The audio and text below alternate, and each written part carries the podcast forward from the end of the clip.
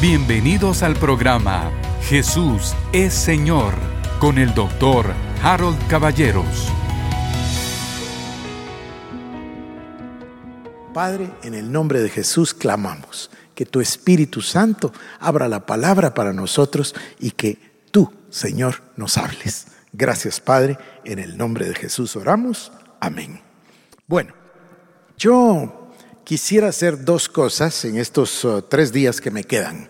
La número uno es hacer una buena recapitulación de lo que hemos tratado.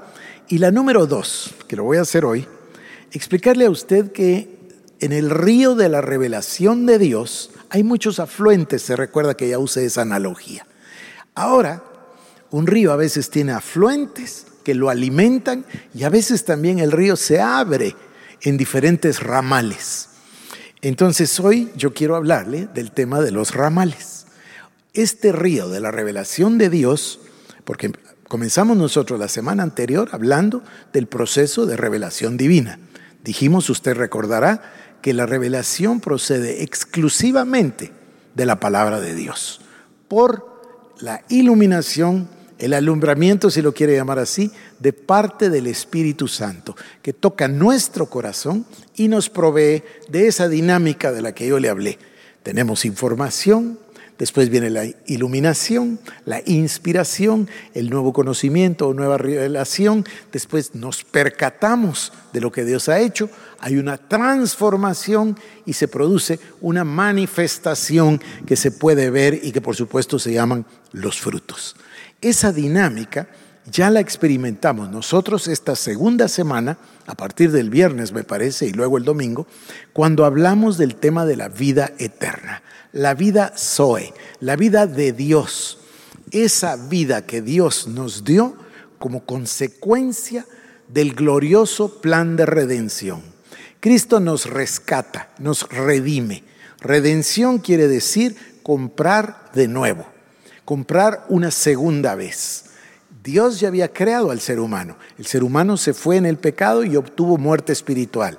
Cristo viene a la tierra, Cristo es encarnado y va a la cruz del Calvario con el objetivo de redimirnos. Nos redime pagando un precio, un rescate, que es su propia sangre. Y en el proceso de redención no solo nos lleva de muerte a vida, no solo perdona nuestros pecados, no solo elimina la maldición y todos los beneficios que usted sabe de la salvación, sino que lo importante es que dice, el ladrón solo viene a hurtar, matar y destruir, pero yo he venido para que tengas vida y para que la tengas en abundancia. Entonces, yo, y déjeme que haga un ejercicio aquí brevemente, perdóneme, ahí estoy. Yo quisiera entonces enfatizar el tema de la vida eterna. Dios Todopoderoso en su misericordia quita de nosotros al hombre viejo, la carne, la naturaleza pecaminosa, la naturaleza adánica, la naturaleza pecadora, como usted le quiera llamar. Lo quita, dice Pablo nos explica, toma al hombre viejo y lo clava en la cruz, lo deja crucificado. Fuimos crucificados con Cristo Jesús, pero también morimos con Él y resucitamos con Él, con la novedad de vida. Por eso dice en 2 Corintios capítulo 5, verso 17, que somos hechos una nueva criatura, una nueva creación. Las cosas viejas pasaron, todas han sido hechas nuevas. En esa claridad, yo quisiera decirle que se abren entonces delante de nosotros por lo menos cuatro ríos que nos van a ocupar en este año 2021. A ver, le voy a recordar, el año pasado a estas alturas, Dios estaba abriendo nuestros ojos para la revelación de la palabra. No le llamamos así el año pasado, le llamamos la integralidad de la palabra. Él nos habló de cómo interpretar la palabra, nos habló de la unidad de la palabra y nos abrió los ojos al final, como lo hizo con los discípulos en el camino a Emaús. Pasamos todo el año 2020 dentro de ese río. Y ahora lo que yo entiendo es que ese río se nos abre por lo menos en cuatro. Uno de ellos es el tema de la vida eterna, el tema de la vida de Dios. Jesucristo la define y dice, esta es la vida eterna, que conozcas al Padre, que cada uno de nosotros conozcamos al Padre y al Señor Jesucristo. ¿Se recuerda usted que leímos la oración de Pablo cuando le escribe la carta a la iglesia de Éfeso y dice, yo oro sin cesar por ustedes, hago memoria de ustedes en mis oraciones y le pido a Dios que les dé espíritu de revelación y de sabiduría en el conocimiento de Él. Entonces, cada uno de nosotros vamos a crecer en este año que viene en el tema de comprender qué es la vida eterna. A la rápida le digo, Número uno, Cristo define la vida eterna, que es conocer al Padre. Número dos, habla de la evidencia de la vida eterna. El que recibió vida eterna ama. El que aborrece a su hermano no tiene vida eterna. O sea que de una manera muy clara, Dios Todopoderoso nos dice que el amor es la evidencia de la nueva vida. Hoy voy a, a profundizar un poco en ese tema, pero ese es un río que Dios pone delante de nosotros. El río que dice la vida Zoe, la vida de Dios, la vida eterna, sus consecuencias, sus beneficios, de qué se trata, qué es definirla y sobre todo su evidencia y su manifestación para cada uno de sus hijos. Luego tenemos un número dos, Voy a decirlo como lo tengo escrito aquí. Número uno, la vida eterna es la vida de Dios, su naturaleza está en el Padre y en el Hijo. La número dos, la vida Zoe consiste en conocer a Dios. Número tres, la evidencia de la vida Zoe en nosotros es el amor. Ya lo dije, el que aborrece a su hermano no tiene la vida. Y el número cuatro, este número cuatro es una cosa maravillosa, es el mandamiento nuevo. Si usted se fija, en realidad lo que Dios ha hecho es que nos ha llevado ascendiendo en la escalera que yo le comentaba, que es la escalera de la revelación de Dios. Y cada vez vamos llegando más alto. A ver, a lo mejor y se me ocurre la palabra más profundo, pero en realidad a mí me parece más alto porque nos vamos acercando más a Él. Y entonces vamos llegando al objetivo que Él se trazó. Fíjese usted, el objetivo trazado por Dios era que Cristo nos diese vida y vida eterna. El objetivo trazado por Dios es que esa vida eterna, nos dice Jesucristo, es conocer a Dios, comunión, comunión íntima con Dios. Ahí por supuesto entra el tema de la oración, la intercesión, la adoración, la alabanza, entran muchísimos temas. Conocer a Dios, gozar de su presencia, reconocer su voz, entrar al trono de la gracia, todo esto entra desde ese concepto. Luego tenemos la evidencia de la vida Zoe, que es el amor. Y si no hay amor, no existe la vida Zoe. Entonces, fíjese, yo le decía el otro día, ¿cuánto hace que usted escuchó una prédica sobre el amor? ¿Cuánto hace que usted escuchó que en la televisión de lo que se hable es del amor que tenemos que tener al prójimo? La iglesia se ha desviado, la iglesia va por otro camino, la iglesia se ocupó del yo o se ocupó del ego. Todo se trata de motivar a la persona para que tenga más, para que viva mejor, para que sea exitoso. Esos son beneficios que son añadiduras que el Señor nos va a dar cuando buscamos el reino de Dios y su justicia. Pero entonces la búsqueda del reino de Dios consiste precisamente en eso, conocer a Dios y número dos, el amor. A ver, se lo voy a leer. Juan capítulo 13, versos 34 y 35. Un mandamiento nuevo os doy, que os améis unos a otros, como yo os he amado, que también os améis unos a otros. En esto conocerán todos que sois mis discípulos, si tuvieren amor los unos por los otros. Este es el final. Esto realmente es lo más maravilloso que puede existir. Esto es lo que Dios nos está mandando. Todo el antiguo pacto todo lo que vimos en el Antiguo Testamento, todo lo que vimos relativo al Mesías, a la venida de Cristo, al sacrificio, todo lo que hablamos el año pasado acerca de la cruz, acerca de la redención, expiación, identificación, antes iba, ¿verdad? La encarnación, todos esos conceptos se resumen en que el Señor dice, toda la ley la voy a colocar en un solo mandamiento. Y ese mandamiento, queridos hermanos, dice, un mandamiento nuevo os doy, que os améis unos a otros, como yo os he amado. No dice nada más que os améis unos a otros, sino que dice amarnos unos a los otros con la misma devoción, pasión, entrega, compromiso, incondicionalidad y hasta la muerte como nos amó Cristo. Ese es el amor que Él está esperando. No me quiero adelantar a mí mismo. Pero así como hablamos nosotros de varias clases de vida, anástrofe, bios, suke o psique y luego, por supuesto, zoe. Así también nos vamos a encontrar con diferentes palabras para definir amor. Y nos vamos a encontrar con que el amor agape es el amor de Dios y ese amor no existía ni siquiera en el lenguaje griego hasta el momento que Cristo lo trajo y lo manifestó. Entonces hubo una palabra para describir ese amor ágape que es el amor de Dios. No es el amor fileo, que es el amor filial que puede tener usted con sus hermanos, con sus padres, con sus hijos, etc. Ni tampoco es el amor eros, que es un amor pasional y un amor físico. No, no, no. Es el amor ágape, es el amor de Dios. Eso es lo que Él espera de nosotros. Y, por supuesto, Necesitamos una revelación de Dios en todo sentido de la vida eterna para poder vivir en ella. Y vivir la vida eterna es conocer a Dios y entre más me acerco a Dios, por supuesto que más me acerco a mis hermanos. Entonces, no solo la vida eterna es conocer a Dios, sino amar, amarnos los unos a los otros como Cristo nos amó. Y ese, mire, yo, a mí el pasaje me impresiona, Juan 13, 34 un mandamiento nuevo os doy, que os améis unos a otros. Hasta ahí ya estaríamos anonadados. Pero continúa y dice, que os améis unos a otros como yo os he amado. O sea que ya puso la calificación. ¿Cuál es el estándar de amor que debemos tener los unos por los otros? Hoy en día vivimos en un mundo o en una cultura muy secularizada. Hoy en día los intereses son individuales. Ya le hablaba yo de dentro de la iglesia, pero si hablamos de fuera de la iglesia, yo debería decirle que el que reina verdaderamente es mamón. Es el amor al dinero, el amor a las cosas, el amor a las posesiones, el hedonismo, etc. No el amor a las personas. No reina el amor a las personas, al contrario, se lo decía el otro día, el ser humano depravado, cuando está el ser humano caído, su egoísmo es ilimitado, su ambición es ilimitada, sus pasiones y deseos descontrolados. El capitalismo tiende, por ejemplo, a someter al que no tiene. El socialismo, por el otro lado, quiere someter a toda la masa.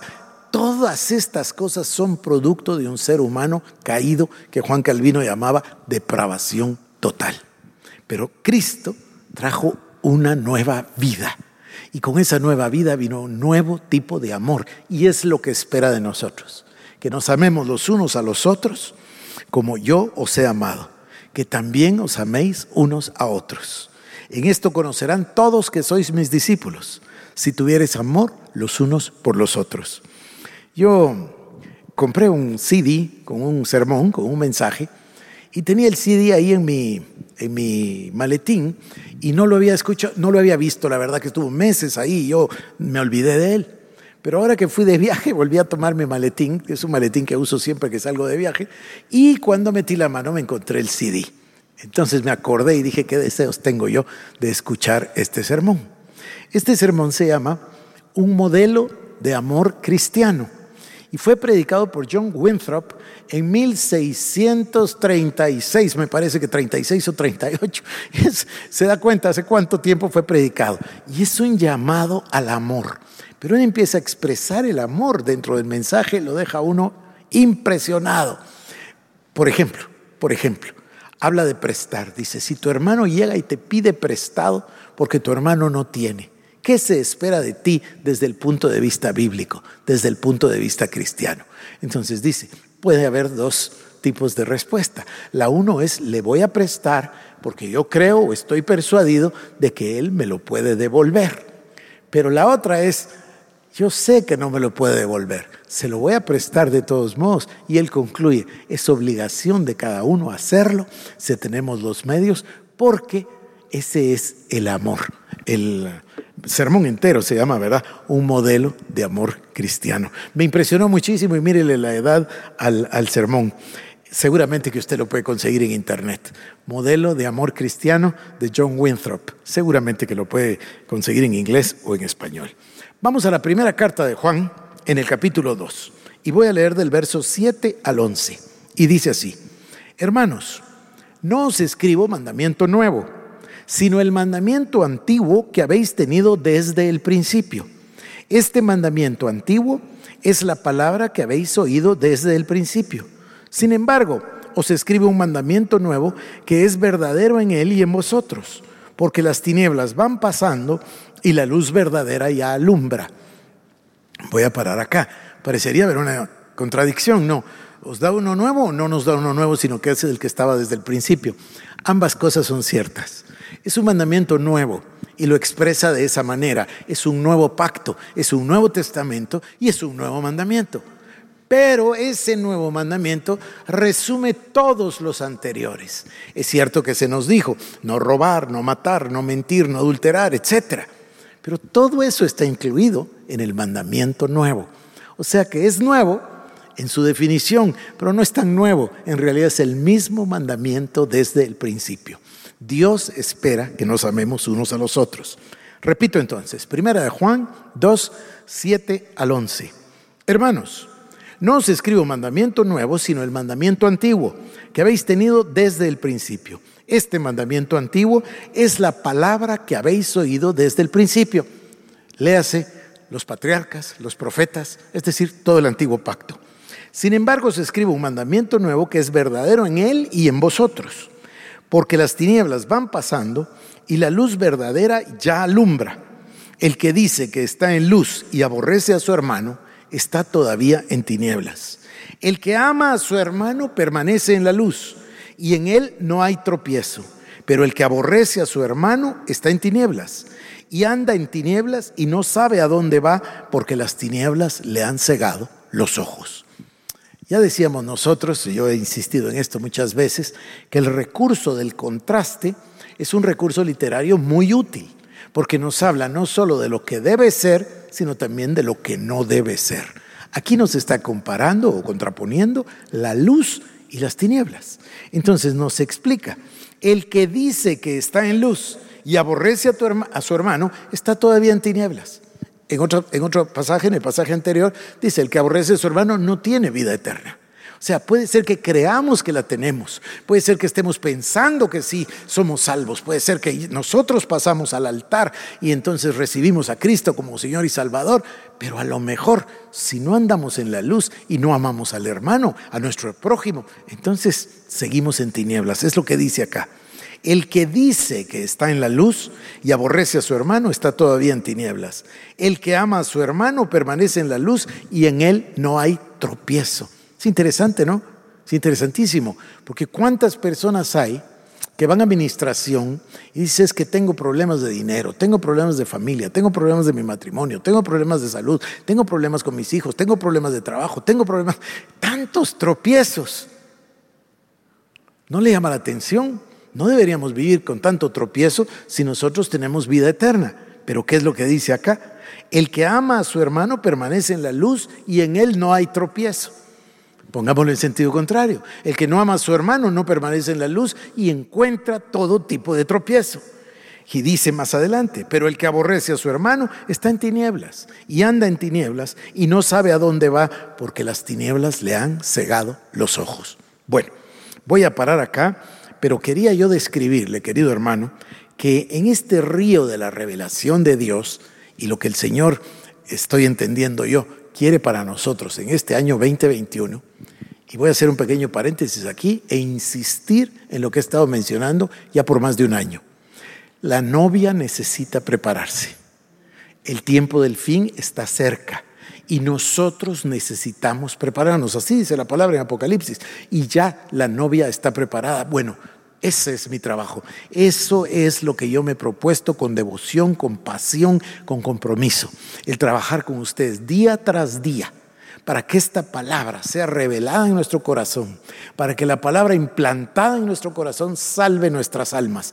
Y cuando dice salvar nuestra alma no se refiere a la salvación, eso es en el Espíritu, se refiere a la transformación, la de Romanos capítulo 12, versículo 2, no os conforméis al presente siglo malo, sino que más bien transformaos por medio de la renovación de vuestro entendimiento por medio de la palabra, para que lleguéis a comprobar la buena, perfecta y agradable voluntad de Dios. Entonces, mi trabajo es ese, que nosotros profundicemos en la escritura y en la revelación de Dios, que la vamos a llamar la revelación de la palabra. Es la revelación que el Espíritu Santo hace de la palabra de Dios en nuestros corazones para transformarnos. Eso es en lo que nosotros nos queremos enfocar. Y eso, le voy a contar, es, es realmente el propósito del discipulado virtual. Son 60 semanas que vamos a pasar juntos, que vamos a estudiar juntos, que vamos a trabajar juntos, que vamos a aprender juntos, que vamos a orar juntos. Es decir, no se trata solo de un mensaje y ya escuché media hora. No, no, no. Se trata de un discipulado para verdaderamente cambiar y entregarle todo a Cristo. Por eso es la frase, que Jesús sea el Señor de nuestra vida. Si de verdad le dimos la vida, Él es el Señor. Y si Él es el Señor, yo soy el esclavo. Y si Él es el Señor, yo soy el discípulo. Eso es en realidad. Bueno, entonces, en este año 2021, yo estoy comprendiendo que Dios nos da el río de su revelación, esta maravilla de la palabra de Dios, y lo abre por lo menos en cuatro ramales distintos. El ramal número uno que vamos nosotros a profundizar es el de la vida de Dios en nosotros. ¿Cuál es la obra del Espíritu Santo en nosotros? Que somos hechos redención, justificación, santificación y sabiduría, dice la palabra, en Cristo Jesús. Entonces tenemos que entender todo eso. Tenemos que entender el proceso de la santificación, justificación, redención y por supuesto la sabiduría. El espíritu de revelación y de sabiduría, dice Pablo. Ese es un ramal, una vertiente por donde nosotros vamos a circular. Estoy seguro que nos va a transformar la vida. La otra es la natural. La número dos, esa vida, Zoe, es conocer a Dios. Y entonces ahí se nos abre un mundo entero. Tenemos que pedirle a Dios el espíritu de sabiduría y revelación, como dice Pablo, en el conocimiento de Él tenemos que entrar a conocer a Dios de una manera como no lo hemos hecho antes. Aquí tenemos, por supuesto, que hablar de la palabra, la meditación de la palabra, la confesión de la palabra, el actuar en la palabra. Tenemos que hablar de la adoración, de la verdadera adoración en espíritu y en verdad, dice la Escritura. Una adoración profunda que conoce la voz de Dios. Debemos aprender a reconocer la voz de Dios, porque dice la palabra dos cosas, ¿verdad? Que si permanecemos en Él y sus palabras permanecen en nosotros, pedid todo lo que queráis, dice, y os será dado. Y luego, por supuesto, esa parábola magnífica, esa enseñanza gloriosa, suprema, donde dice, yo soy la vid y vosotros sois los pámpanos. Los pámpanos no pueden vivir separados de la vid, sino que la savia de la vid tiene que llegar al pámpano y le da vida. Y dice, si están ustedes en la vid, es decir, en él, van a producir mucho fruto. Pero si no, no producirán fruto. Y el pámpano que no da fruto es echado en el fuego. Es clarísima la palabra. Ese es nuestro número dos, conocer a Dios. El número tres consiste en que en realidad nos hagamos un examen y veamos la evidencia de la vida de Dios en nosotros, el amar al prójimo. Y ahí me voy al número cuatro, que es muy similar al tres, tenemos nosotros que profundizar en el nuevo mandamiento. Ahí vamos a ver nosotros, vamos a regresar al concepto del nuevo pacto, quizás de una manera diferente que lo hicimos antes, pero tenemos que regresar a ver que el nuevo pacto contiene adentro de sí todo lo que ya estaba, a ver si lo digo de esta manera, en germen o como un embrión en el pacto antiguo. Y en el nuevo pacto todo florece, todo se ve brotar. Y por supuesto, que va a llevarnos hasta el fin, que lo encontramos en el libro de Apocalipsis, que es lo que no ha sucedido todavía. Viene un tiempo glorioso, viene el tiempo de la manifestación de Dios, viene el tiempo del, tiempo de la presencia de Jesucristo de vuelta, viene el tiempo del milenio y por supuesto viene el hecho o acto supremo de toda la Biblia. ¿Cuál es? Las bodas del Cordero y luego ya viene ataviada la nueva Jerusalén como novia para el Cordero. Y entonces, dice la palabra, el diablo será lanzado al agua de fuego por los siglos de los siglos. Bueno, a mí me parece extraordinario, me parece maravilloso. Voy a terminar acá, querido hermano, con estos cuatro vertientes, bendiciéndole e invitándole para que nos acompañe el día de mañana donde continuaremos con esta serie de programas y enseñanzas. Que Dios le bendiga. Esto fue el programa Jesús es Señor con el doctor Harold Caballeros. Si quieres más información, búscanos en nuestras redes sociales como Iglesia El Shaddai Guatemala